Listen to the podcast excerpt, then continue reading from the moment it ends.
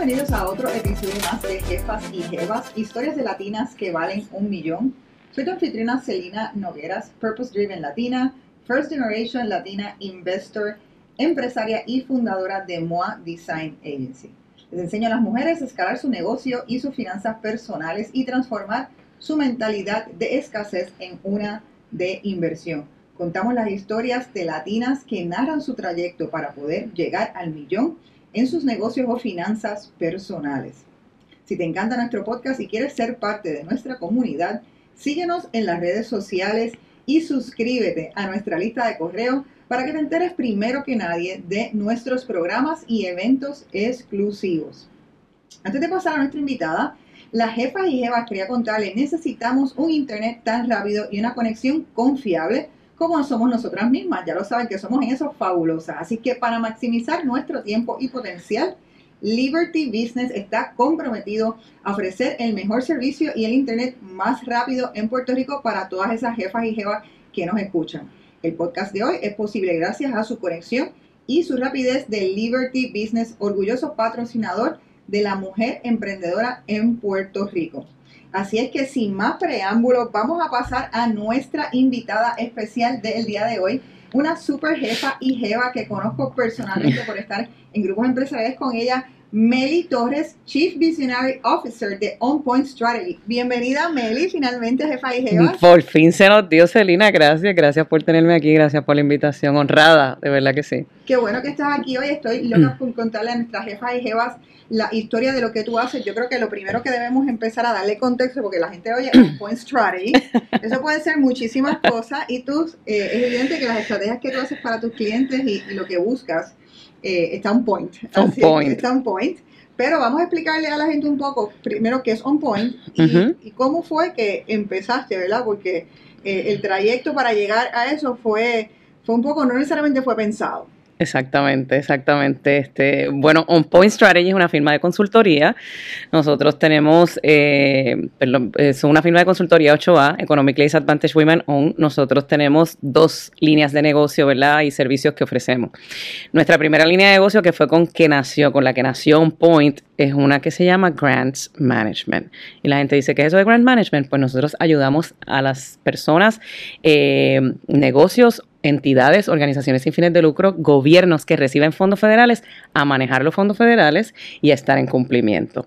La otra línea de negocio es más eh, un B2B que nosotros trabajamos, que ahora mismo con la adición de mi nueva socia, ¿verdad? Alina Rivera, que ella es CPA, trabajamos Business Growth, trabajamos Exit Planning, trabajamos eh, Forensic Accounting, así que damos... Fractional CFO Services, que eso es nuevo, ¿verdad? Es nuestro nuevo bebé, así que nos ha ido súper bien. Y eh, los ayudamos también a escalar y emprender. Vamos entonces a hablar un poquito de la parte que, que, es el, fuerte de ustedes y ha sido por los años y cómo empezaron, que es el grant management. Eh, yo, yo misma, cuando escuché esto por primera vez, me parecía súper interesante, pues porque eh, yo estaba en contacto con a lo mejor con los museos, con el mundo de la cultura, eh, que estaban siempre, todo el tiempo estaban buscando o llenar propuestas, y, y yo escuchaba de muchos sin fines de lucro en general, el, quizás el burden o, para ellos lo difícil que se les hace llenar propuestas. Eh, eso por un lado, pero por otro lado, eh, una escucha de los gobiernos y de las alcaldías y de cuántas veces hemos escuchado en la prensa el mal manejo de fondos federales. Eh, así que cuando yo escuché un poco lo que tú hacías, me, me pareció súper interesante y me parecía una propuesta bastante, de valor bastante única. Eh, así que me gustaría explicar un poquito en, ese sentido que, que, cómo es que, que, funciona eso de eh, grant management, Y, cumplimiento. Y cumplimiento, pues si, si tú supieras que esa ha sido una de mi, de mi misión, es la cultura de lo que es un grant manager. Eh, yo empecé con el gobierno federal hace muchos años atrás y trabajaba como program manager, ¿verdad? Yo digo que cuando yo trabajaba con el Departamento de Justicia Federal, cuando yo salía a la libre comunidad, yo pensaba que no había trabajo para mí.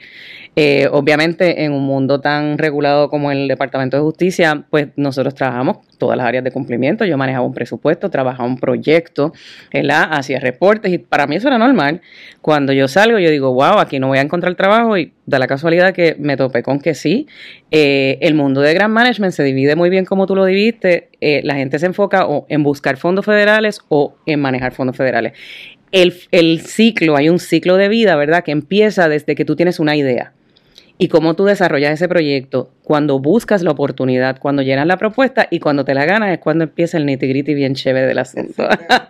Así que 90% del trabajo de On Point Strategy está en lo que nosotros le llamamos la parte del post-award, monitoring process y closeout. Ahí es donde tú tienes que cumplir con lo que tú dijiste que ibas a cumplir. Nosotros ayudamos a nuestros clientes a que a desarrollar procesos y procedimientos, a trabajar documentación de apoyo, con las auditorías, negociaciones con el gobierno federal, ¿verdad? Nosotros tenemos clientes que, por ejemplo, en algún momento han tenido algún hallazgo y necesitan negociarlo con el gobierno federal, nosotros somos los intermediarios y trabajamos con todas esas áreas de cumplimiento porque porque tú tienes un dinero que es restricto, no es un donativo. La gente dice, "Eso es un donativo", no es un donativo, es un dinero restricto. Tiene unas condiciones de utilización y nosotros lo que hacemos es que te ayudamos a que tú lo utilices de la manera correcta, en el tiempo correcto y que esté, todo esté un point. Por eso se llama un point. Y en ese sentido, ¿quiénes serían tus clientes potenciales? Porque yo creo que a lo mejor mucha gente, eh, cuando, precisamente conocía más sobre el tema, es que creo que se amplía la base de posibles clientes que tienes, que antes pensaba que a lo mejor eran las fines, sin fines de lucro los gobiernos, pero hay más posibilidades de clientes. Sí, ahora mismo nosotros hemos visto, ¿verdad? un con todo lo que ha pasado con la pandemia, eh, hemos visto un repunte de eh, lo que le llaman los appropriation, de Dinero para diferentes sectores. Nosotros normalmente tenemos eh, clientes de gobierno, gobierno federal, gobierno estatal, organizaciones sin fines de lucro, entidades ¿verdad? privadas con fines de lucro, que ahora también vienen al juego, y trabajamos hasta individuos. Eh, ahora mismo, si por ejemplo el, mundo de los grants, que es grants.gov, ¿verdad? Cuando tú entras ahí, tú dices, yo quiero hacer una búsqueda, ¿qué disponibilidad de fondo hay para individuos? ¿Qué disponibilidad de fondo hay para pequeños negocios? ¿Qué disponibilidad de fondo hay para entidades sin fines de lucro? Pues ahí tú haces una búsqueda. Así que la base, como tú bien dices, se ha ampliado porque podemos darle servicios no tan solo al gobierno como antes la gente pensaba, sino también a entidades privadas, los cuales tenemos como clientes también. Y en ese sentido de las entidades, tanto privadas como, como los individuos, eh, el, tipo de servicio que ustedes dan, la persona va diciendo, ah, mira, existe este eh, grant y te llenan una información, o ustedes también le hacen el servicio de, de poder, o sea, como como representarlos y poder, mira, para en tu caso sugiero que pues, tiene, ahí está disponible porque ya ustedes como conocen ese universo de... Qué, bueno que preguntas eso porque eh, yo siempre digo que hay un tema educativo en esta parte, no tan solo con individuos, sino también con entidades, ¿verdad? Y, agencias. Muchas veces nos llaman y nos dicen, mira, que yo vi esto, que hay estos fondos federales y a veces tú le dices, ok, está bien chévere, pero hay que analizar si tú cualificas, si tú estás preparado porque uno de los retos más importantes no es que tú recibas el dinero, es que tú tengas la estructura correcta para manejar ese dinero. Así que uno, de, uno de los, ¿verdad? De, las primeras cosas que nosotros trabajamos con el cliente es ese Organizational Needs Assessment. Realmente, si tú has manejado 30 mil dólares, ¿tú estás listo para manejar millón y medio? ¿Tú estás listo para pedir un proyecto de 2 millones de dólares? Tienes una estructura financiera, un CFO, tienes una persona programática, ¿sabes cómo lo vas a manejar? Yo creo que eso es bien importante. Nosotros nuestra recomendación es, vamos a empezar de chiquito adquiere experiencia y vamos creciendo. Mientras vamos creciendo, va creciendo tu estructura y puedes solicitar más fondos. Entonces, ahora, ya que entendimos un poco más sobre lo que hace un point y quiénes pueden ser eh, posibles clientes, eh, pero un point, ¿verdad? Eh, tú lo hiciste después de años de ser consultora, de estar por tu cuenta. ¿Cómo se da esa transición a ser empresaria en tu caso? Pues, pues te voy a decir que yo no, yo, yo carecía de valentía por no decirle babilla. para ser empresaria. Pues como te dije cuando yo... Eso ego yo, ¿verdad? Sí, yo, una de las cosas que, pasa cuando yo dejo el, gobierno federal, ¿verdad? Y, quiero que entiendan que cuando tú estás metido en el gobierno federal, tú piensas que el gobierno federal es el único mundo de trabajo en el cual tú puedes funcionar, lo cual no es cierto, ¿verdad? Hay un montón de oportunidades, no es que sea malo porque yo los amo, trabajo con ellos, pero hay un montón de oportunidades. Eh, yo comencé porque me llamó una firma de contabilidad, me llamó un CPA y ahí fue, eh, fui dando servicios, pero yo no me atrevía a, trabajar sola. Durante ese proceso estuve muchos años como vendiendo servicios yo. Y llegó un momento en que me hicieron una oferta de una compañía bien grande, una internacional, y yo dije, olvídate, esos son seis dígitos, estoy tranquila, me acabé, eh, ahí esto es lo que voy a hacer. No duré ni nueve meses porque no lo aguanté. Eh, así que por unas razones, ¿verdad? Bien eh, particulares, pues me tuve que ir de esa compañía, no era el fit, no teníamos los mismos valores ni los mismos principios y, eso es una de las cosas que para mí tiene que estar alineado. Cuando yo salgo, yo pienso otra vez, el gobierno federal es el único sitio donde yo voy a estar, así que quiero que, ¿verdad? A mis jefas y jefas, y mis jefas especialmente, yo, yo, yo creo que yo sometí como 55 solicitudes de trabajo y estuve más de dos años y medio sin trabajar, nada más que haciendo chivo y a mí nunca me dieron un trabajo. O sea, había gente que me decía, ¿cómo es posible que ese trabajo tiene tu nombre y tu apellido y te, y te lo denegaron? A mí me parece eso bien curioso, la forma, la, vez cuando me lo contaste me identifiqué eh, mucho, precisamente porque eso te da un, carácter, puedes identificar ahí un carácter de resiliencia eh, de tu parte. Eh, yo en algún momento, ya teniendo MOA, hubo un momento dado, por eso es que a veces que la gente se cree que los negocios están, todo el tiempo van eh, en, una línea constante en incremento. Y no lo es. Y cosa que no es real. Y me recuerdo en, una ocasión, eh, nosotros, este fue el momento más oscuro de la oficina, nosotros habíamos tenido dos proyectos grandes, la oficina eh, venía un proyecto grande, se ampliaba, se achicaba cuando se acababa el proyecto, y una vez de momento que de tener, creo que éramos cinco o siete personas máximo, de momento éramos otra vez Miguel y yo solos, y, yo empecé a enviar, o sea, ese era ese momento que ya eh, mucho, esto pasó hace más de 10 años, o sea, mucho antes de los programas empresariales, de los que existieran, que yo supiera que existieran mentores que tenía, tuviera acceso a eso. So, yo me sentía bastante sola y yo también sometí más de, en ese caso estaba buscando fuera de Puerto Rico, sometí igual más de 50 resúmenes y no me... No te llamaba. bueno, me llamó solamente una persona. Y luego de eso, yo, precisamente gracias a esa entrevista, yo transformé el modelo de negocios de MOA y todo cambió. Pero, pero es interesante porque es la, la cosa, o sea, esa frustración de que tú, tú querías trabajar para alguien, de momento eso no se da, y entonces, ¿qué decides hacer? Pues ahí en ese momento, yo creo que después de, mucho tiempo, me llama este amigo y me dice, ¿verdad? Yo creo que ya, es suficiente, yo creo que ya, tú has tenido suficientes mensajes eh, para que te decidas hacer tu propio negocio. Así que con la ayuda de él y de varias, ¿verdad? Varias personas que, me, que, fue más ayuda de, de motivarme a hacer el negocio, es que nace On Point. Y On Point nace con dos, ¿verdad? Eh, dos misiones bien importantes. Una, educar a la gente sobre el manejo de fondos federales, que para mí eso era como que lo más importante en aquel momento, porque los fondos federales, mucha gente dice, es que lo mal utilizan, a veces es que no lo utilizan porque le da miedo, porque le da estrés, ¿verdad? O eh, porque no quieren bregar con el asunto, como a veces yo encuentro gente que me dice. Y nace también con la misión de, crear procesos y procedimientos donde nosotros pudiéramos transferir el conocimiento al cliente para que fuera perecedero y hubiera continuidad. En la medida en que nosotros ayudemos a un cliente, ¿verdad?, a salvaguardar la cantidad de dinero que le hayan otorgado, eso quiere decir que va a venir mucho más dinero después. Y eso es lo que nosotros queremos porque al fin y al cabo a mí lo que me importa es que este país florezca. Y si los fondos federales son una manera de echar este país para adelante, pues esa era parte de lo que nosotros queríamos hacer. eso me lleva a, tu visión de empresa. Eh, creo que tienes una visión muy clara hacia dónde quieres la empresa y por qué la fundaste. Eh, y yo creo que está atado a eso. ¿Me la puedes contar? Pues mi visión, realmente nosotros nacimos porque yo decía, yo quiero ser ahora contratista del gobierno federal. Así que de la mentalidad de empleada nace de que yo quiero ser contratista del gobierno federal y nosotros queremos, ¿verdad? Eh, más allá de ser contratista, tocar más de un millón de vidas. Nuestra misión a nivel social es tocar más de un millón de vidas. ¿Y que, de qué otra manera tú puedes tocar más de un millón de vidas si no es a través de fondos federales? O sea, aquí la gente no tiene idea que cuando tú trabajas tocando vidas a través de un Medicaid, un PAN, ¿verdad? Que son los cupones a través de otras iniciativas de apoyo que tú dices, mira, le estamos dando a los estudiantes, estamos ayudando, estamos colaborando, tú tocas un millón de vidas porque te sientes bien. Cuando tú te acuestas por la noche, tú dices, Dios mío, mira, gracias al trabajo que yo hice, a lo mejor alguien pudo llegar a la escuela, a lo mejor alguien tuvo acceso, ¿verdad? A, su salud primaria. Y eso realmente, esa es nuestra visión más importante.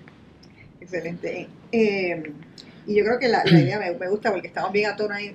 nuestra idea es tocar un millón de mujeres latinas y de ustedes es, cómo, impactas la vida. Y eso me gustó mucho cuando, cuando me contaste eso. En el, la empresa, interesantemente, fundaste la empresa alrededor del 2006. 16. 2016. Cumplimos cinco años. 2016. Y en el 2017, sabes que este podcast se trata todo sobre facturación millonaria y cómo los negocios llegaron al millón tu caso es bien particular, y no es la tradicional de lo que nosotros hemos entrevistado, porque la fundaste en el 2016, 2017 vino María, y ya empezaste ese año a facturar un millón de dólares. Cuéntanos por qué, qué pasó y, cómo fue eso para, para ti, cómo, ¿Cómo fue ese, cambio que ocurrió? Pues mira, e, realmente para nosotros haberla fundado en el 2016 ya como corporación y haber tenido, yo ya tenía un nombre dentro de la industria y toda la gente me conocía, así que para mí hacer una venta era un poco más fácil porque la gente sabía mi trabajo, habían trabajado conmigo anteriormente. Cuando surge María, pues ya nosotros estamos con un eh, cliente bastante estratégico que tenía eh, una relación, tenía que tener una relación estrecha con FEMA. Así que cuando nosotros tres, cuatro días después de María, ya nosotros estábamos trabajando en el Joint Field Office con FEMA. Una vez ahí tú empiezas a trabajar, ya tú empiezas em, a conectar con más gente y empiezan a llegar las empresas americanas y empieza a llegar todo lo demás. Y ahí fue como yo me conecté con todo este montón de gente que empecé a trabajar. Facturar un millón, a veces yo quiero que sepas que la, la primera vez que yo firmé un contrato de un millón de dólares, yo lloré literalmente. O sea, tú te sientas a llorar porque tú dices, o sea, yo esperaba un millón de dólares como después de tres, cuatro años. O sea, tener un millón de dólares el primer año que tú estás trabajando, pues, pues fue bien impactante. Pero con el millón de dólares vienen los dolores de crecimiento. Así que fue un proceso donde tú tienes que crecer, hacer crecer tu base, hacer crecer tu gente. Eh, no tienes mucho tiempo para hacer una estructura como te hubiese encantado hacerla, ¿verdad? Entonces tienes que trabajar al paso de, lo, de la necesidad del momento. ¿Cómo tú, ¿Cómo tú dirías? O sea, creo que lo que estamos hablando también es que tuviste una fase de crecimiento acelerado. Sí. Eh, y que viene acompañada de pains. ¿Nos puedes dar algunos ejemplos de precisamente esas, en, en qué aspectos eh, a esos pains y, y, ese momento, o sea, como, cuáles son tus learnings de eso? O sea, ¿qué recomendarías a, a, una persona que de momento también por alguna razón le llegó un influjo, una compra grande? ¿Qué, qué, qué pains puede tener y cómo abordaste el tema? Pues mira, son, varios dolores de crecimiento. Lo primero es que tú, cuando tú, tú tienes una estructura pequeña, ¿verdad? Tu modelo de negocio, por ejemplo, perdón, en, en la industria nuestra de consultoría es por servicios profesionales.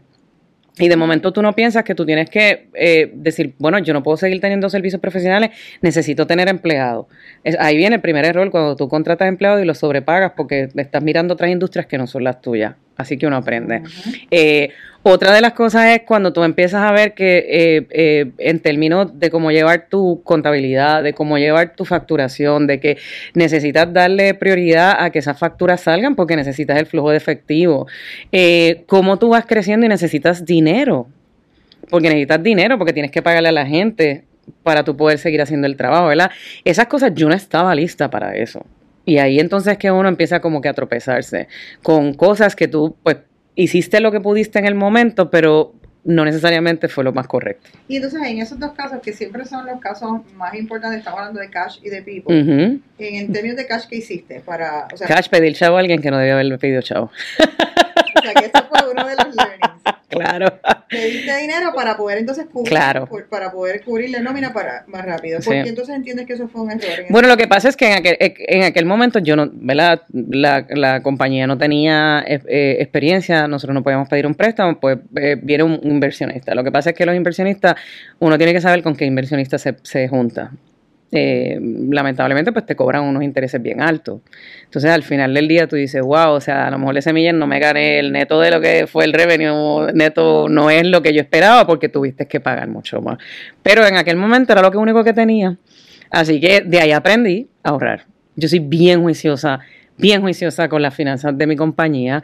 Yo tengo mis ahorros para proyectos nuevos, eh, por si acaso necesitamos más. O sea, ya aprendí tanto y tanto que de momento no quería ni gastar. Te convertiste en una freak de...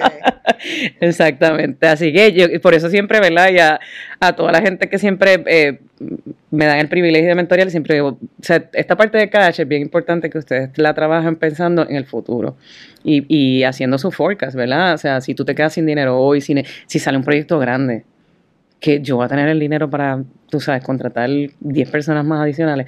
Así que un tanto, pues fui mentalizando eso y, y, y ser un juiciosa. Eh, una de las cosas que yo siempre digo a la gente, mira, no salgas corriendo y te compré un Ferrari, mano. Uh -huh. Ese es el peor error que tú te vas a cometer en, que tú vas a cometer en tu vida. Eh, a, aprende a invertir para ti en cosas que te dejen dinero a largo plazo y que sobre todas las cosas tengas una seguridad en la compañía. Perfecto. Y en términos entonces de People, que fue el primero que dijiste de sobrepagarle empleados, que uh -huh. otras industrias, eh, eso es una de las cosas que pasa -huh. mucho cuando, particularmente cuando uno está en servicios profesionales y tiene un influjo de gente. O sea, ahora mismo en el sector, por ejemplo, de la tecnología, uh -huh. eh, hay muchísima demanda con relación a, a, ingenieros en computadoras, etcétera. Están viniendo, este, se está contratando mucha gente eh, muchas compañías de Puerto Rico y de momento tienen esa necesidad de que le están pidiendo 20 programadores y no los tienen, pero necesitan eh, contrato, o sea, ¿cómo tú funcionas eso? ¿Es el huevo, la gallina? ¿Cómo, cómo tú lo, manejas? No, no, no te crees un reto. Hay do, dos cosas, ¿verdad? Lo primero es que eh, a nosotros nos pasa en mi industria, y más en mi industria, cuando nosotros trabajamos con, por ejemplo, con todo el tema de reconstrucción y resiliencia que está en el proceso en Puerto Rico, que tenemos muchas compañías grandes que están ofreciendo un montón de dineral eh, yo siempre pongo en perspectiva a la gente de que tú puedes tener un montón de dinero por dos años y después no tener nada. Así que nosotros trabajamos en la base y en, longevidad. Longevidad en términos de darte la oportunidad de que tú te desarrolles como profesional, de que tengas algún tipo de beneficio marginal, de que tú estés dentro de un marco ¿verdad? De, de salario que es la industria normalizada y que siempre piensa en el futuro. Y eso fue lo que, lo que empezamos a hacer, fue a normalizar, ¿verdad? E, el plan de compensación, este, eh, las escalas salariales, cómo, qué, paquete era más, importante para nosotros para llegarle a los empleados. Pero sobre todas las cosas, mi compañía se distingue, y, ¿verdad? Y, lo digo con mucho amor, que mi gente es mi gente, punto. Esos son mis pollitos. Nosotros somos un equipo de trabajo. Eh, para mí lo más importante es o sea, on point es su gente, punto. Sin ellos yo no soy nada. Y yo creo que ese cariño que hay que darle, eh, la dedicación, conocer a la gente personal, conocer lo que le, lo, sus sueños, ¿verdad? Sus metas también. O sea, nosotros celebramos cuando compran casa, cuando compran carro. Eh, o sea, para mí es bien bonito, o sea, haber estado, haber sido parte de la historia de un equipo de trabajo. Y yo creo que esa, eso no se puede comprar con dinero y es la diferencia. Interesante. En términos del rol, sabemos que el rol de un empresario, o sea, la empresa ha ido cambiando, hablamos del 2017, eh, pero también entonces vinieron los terremotos, que también hay un influjo de fondos eh, federales, y obviamente viene la pandemia. O sea que eh, ha, estado, en, y agraciadamente, en un, en un path de crecimiento. Sí. El, el de crecimiento en, en, muchas ocasiones hace que el rol del dueño y del fundador cambie y se transforme. ¿Cómo tú puedes hablar de que se ha transformado tu rol junto con la empresa? Pues mira, es bien interesante porque volvemos nosotros. Yo he tenido que, eh, como es fast forward, eh, las cosas que normalmente a otra gente lo hubiesen tomado más tiempo. Mi rol ha, cambiado en varias, en varias formas. Yo creo que una de las decisiones más importantes para mí fue reconocer lo que yo no tenía y me hacía falta que viniera ¿verdad? al ruedo de On Point. Nosotros, eh, pues obviamente los negocios son nuestros bebés y te cuesta mucho trabajo desprenderte yo no fui la diferencia, pero yo sabía que necesitaba a alguien. Así que en un momento histórico dije, no, no, yo necesito a alguien, ahí es que viene, ¿verdad? Mi socia, Alina Rivera.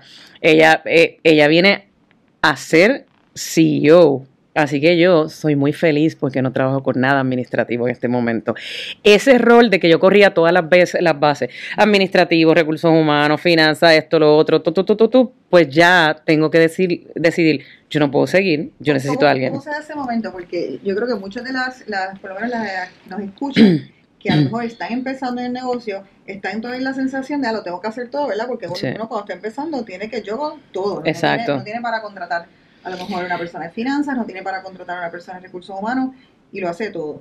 Eh, ¿qué, tú sentiste? O sea, que dijiste, no, espérate, yo necesito ya traer a alguien para, para... Que tenía el plato tan lleno y tan lleno que no podía más con mi vida. Llega un momento histórico que tú empiezas a decir, mira, yo tengo 10 proyectos a la misma vez donde tengo que atender la parte técnica, porque mi, ¿verdad? mi área fuerte es la parte técnica. Yo soy un Grants Management Specialist, yo soy un una técnico de manejo de fondos federales. Así que, aunque yo me decidí estudiar para ser empresaria, porque había que estudiar para ser empresario, o sea, yo creo que tú lo sabes mejor que nadie, esto es un proceso que uno tiene que aprender también ahí, mientras iba eh, estudiando, iba identificando que yo necesitaba ayuda. Y llegó un momento en que yo decía, si yo no paro, me vuelvo loca, estaba trabajando 17, 18 horas, dormía 2, 3 horas, volví otra vez y yo dije, no, hasta aquí, ya llegué. Eh, ese, ese momento cuando tú dices, ¿qué yo necesito para lograr estabilizar esto? Si no, me voy a volver loca. Yo creo que ese fue como que el punto clave. Y en ese momento entonces decides traer a una persona que hace de CEO. Eh, uno, eh, cualquier empresario puede decidir, ¿verdad? O sea, eh, creo que uno se autonaliza y debería hacerlo, es lo razonable para hacer y decir, yo aporto más a la empresa desde este, desde este punto, voy a ceder a ese punto de CEO porque hay gente que no quiere ceder el poder. y hay gente que hubiese cedido a lo mejor la otra parte que tú estás, que tú estás, este, que la que tú quieres hacer. O sea que también eh, eh, yo creo que hay un proceso de introspección de parte de qué es lo que yo quiero hacer eh, dentro de la empresa. Redegas lo otro, pero entonces dices, ah, pero yo necesito darle estabilidad, no puede ser una persona que, que cambie, así que le voy a dar participación. Hablemos un poquito entonces de ese proceso de cuando ya tú decides qué es darle participación a alguien para empezar, para los que no saben. Yo creo que darle participación a alguien es que de, tu 100% tú decidiste que algún por ciento tú vas a compartir con esa persona, ¿verdad? Este, nosotros le llamamos que le ponemos un poco de skin in the game, porque la persona va a ser eh, parte de lo que tú tienes, pero también tú quieres que aporte desde, desde su espacio y desde sus conocimientos. Así que e, ese, ese proceso que tú dices, cómo, cómo yo lo voy a articular, empieza desde tú identificar qué es lo que tú quieres. ¿Cuál va a ser el resultado? Yo quiero una persona que comparta mis valores, mis principios, que esté enfocada en lo que yo esté enfocado que yo no quiero a nadie que sea que piense igual que yo. Yo quiero a alguien que me complemente, que no sé, que no tenga mis mismas capacidades ni mis mismas destrezas, porque yo digo, pues entonces no hacemos nada, ¿verdad? Así que eh, yo haciendo ese, ese análisis de todo lo que yo necesitaba, ya Alina estaba en mente hacía muchos años, yo la conozco yo no sé desde cuándo, desde los mil y pico, porque hemos trabajado muchas cosas juntos. Y, es una persona que, que, yo decía, bueno, si yo quiero un socio, yo quiero un socio como ella, porque ella me va a complementar lo que yo voy a hacer.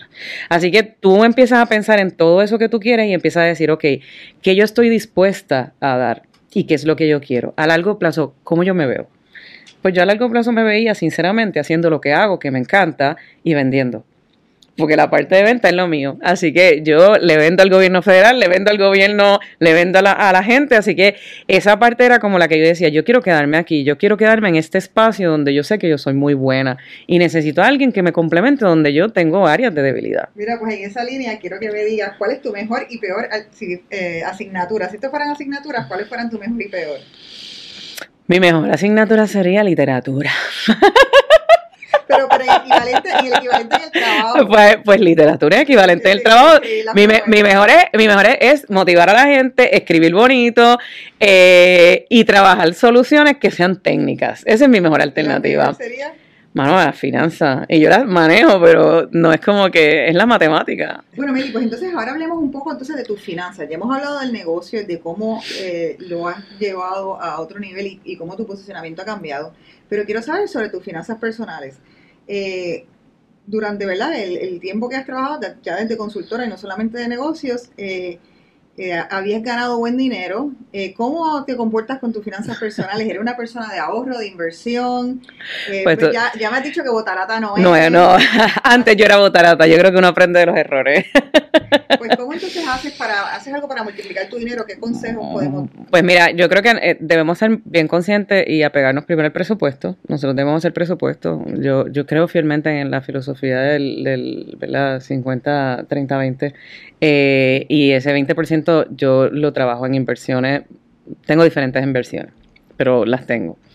Eh, una cosa que yo nunca, desde que tenía y no tenía dinero, porque han habido momentos que no tenía dinero y he vivido los ahorros, ¿verdad? Este, eh, eh, fue mi anualidad para mi futuro, para mi vejez. Eso, si yo tengo mucho dinero, le meto mucho dinero, si tengo poco, le meto poco, pero jamás en la vida yo eso lo rompo.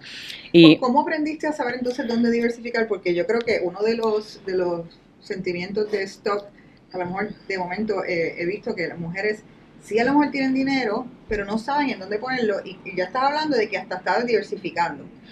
¿De dónde viene esa conciencia? ¿Alguien te enseñó? ¿Lo aprendiste? Sí, alguien me enseñó. Eh, yo tengo una persona que es la que, ¿verdad? Que es mi amigo. Este, él se sentó conmigo y él me educó en ese proceso.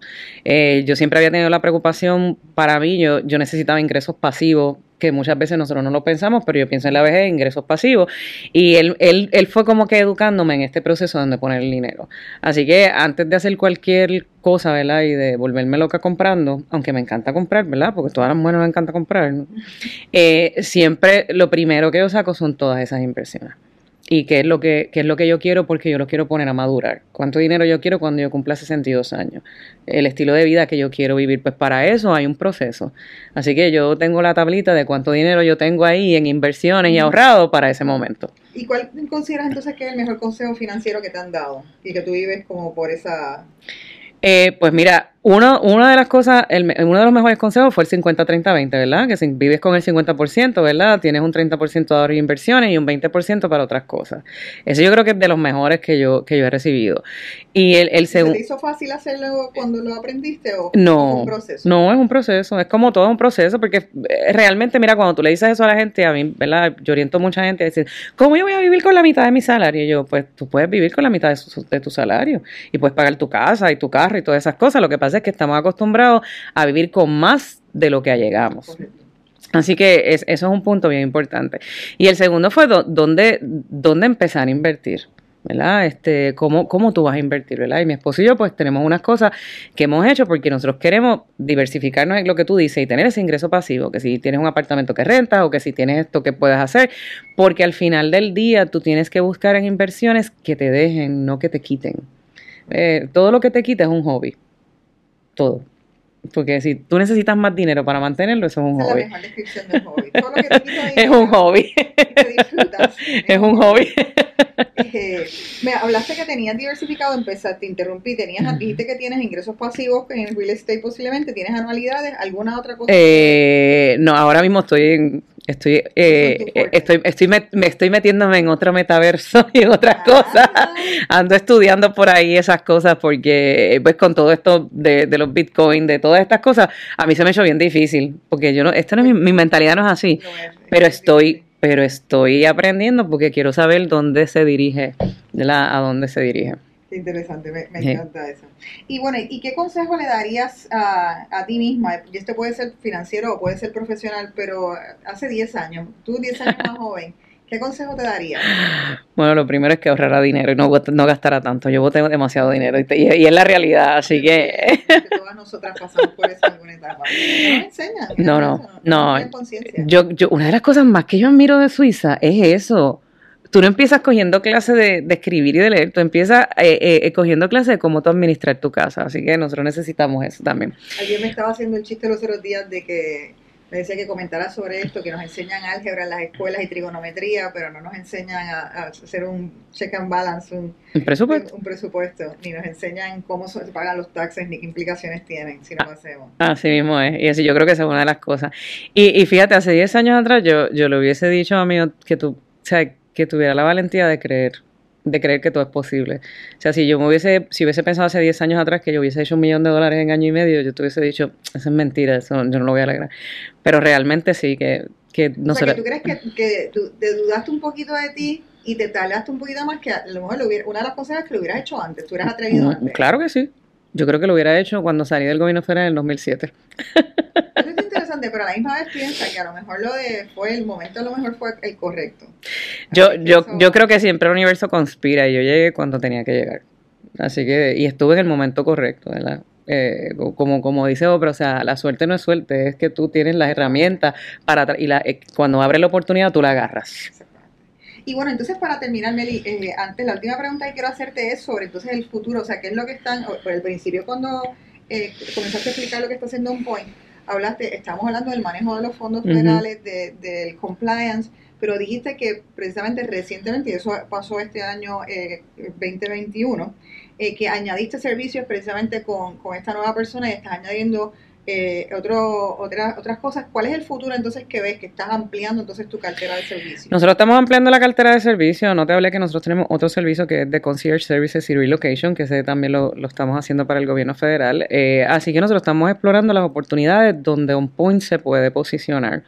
Nuestra meta ahora mismo, eh, es el uno de los prime contractors del gobierno federal y, y no necesariamente en el área de Grand Management estamos abriendo puertas con todos los nuevos servicios. Creo que las finanzas eh, servicios para las empresas. Yo creo que la labor que tú haces con este podcast es bien importante, pero luego de esto que hace falta, ¿verdad? Las herramientas, eh, donde un pequeño negocio va, a poder ir a buscar. Yo no tengo dinero para pagar a un CFO, pero tengo un servicio de CFO. ¿Cómo tú me puedes educar a mí montando políticas y procedimientos dentro de mi compañía para establecer una buena estructura?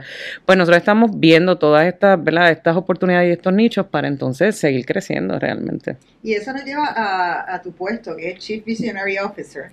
Eh, que me parece un, término súper curioso y está enfocado precisamente en generar esta visión ¿no? de lo que es la empresa, porque varias cosas de lo que estás haciendo y, estás, eh, que no, no, llegamos a comentar que eres parte del grupo de Entrepreneur Organization, y la importancia que eso fue para, para tu carrera y como tú hacías el acercamiento, me has comentado hacia el negocio, pero que en el sentido que no te quedas en los servicios tradicionales y te quedaste ahí stalling, o sea, llevas cinco años y ya estás transformando también los servicios de acuerdo a lo que tú ves de las oportunidades. Lo que pasa es que nosotros las empresas tenemos que tener los ojos donde se mueve el mercado. Y muchas veces nosotros empezamos por un sitio y, y, tú dices, pues esto es lo que me voy a quedar. Realmente no. Para tu poder, para tu poder crecer tienes que tener visión. Y la visión no está amarrada a una cosa en específico. La visión está a mirar las oportunidades y ser visionario de agarrarlas. Así que el, el, mi, ¿verdad? mi Chief Visionary Officer, ¿verdad? que es mi, mi título, que, que tengo que decir que me lo dio Alina, este, porque ella fue la que me dijo, no, tú eres la Chief Visionary Officer, porque tú eres la, la, de la visión. Eh, realmente va amarrado a dónde On Point quiere estar de aquí a tres años, de aquí a cuatro años, ¿verdad? Tú estás bien familiarizada con el tema del Vivid Vision, que es la visión vívida de cómo nosotros nos vemos. Pues nosotros tenemos esa visión y a mí me toca seguirla desarrollando dentro de mi puesto. Pues muchísimas gracias, Meli. Gracias por contarnos tu historia y compartir todos tus aprendizajes y tu, tu crecimiento y dolores de crecimiento también. Así que gracias a ti, Celina. Gracias por invitarme. De verdad que ha sido un placer. Gracias a todas ustedes y sigan echando para adelante, que este país necesita mujeres así valientes y muchas jefas y jefas. Gracias por esas palabras y gracias a todas por sintonizar otro episodio más de Jefas y Jefas, historias de mujeres latinas que valen un millón. Recuerden que para nosotros la equidad de género es igual a la independencia financiera, así que las exhortamos todas a ser las jefas y jefas de sus finanzas. Hasta pronto. Gracias por escuchar otro episodio más de Jefas y Jevas, historias de latinas que valen un millón. Si te gusta nuestro show, la mejor manera de mostrar apoyo es dejarnos un review en Apple Podcast o Spotify y compartirlo para que le salga a más mujeres. Tu reseña nos permite ser descubiertos por otras latinas poderosas como tú, interesadas en lograr su independencia financiera. Tenemos sobre 50 episodios de mujeres con facturación millonaria listas para contarte sus historias de éxito y fracaso. Si eres de las que quieren enterarte primero que todo el mundo de nuestros eventos exclusivos, recuerda suscribirte a nuestro newsletter. Y para encontrar más recursos valiosos como este, blogs y webinars, puedes accesar a nuestro website jefasyjevas.com. Gracias por sintonizar y recuerda que la independencia financiera es materia de equidad de género. Hasta la próxima, jefa y jeva.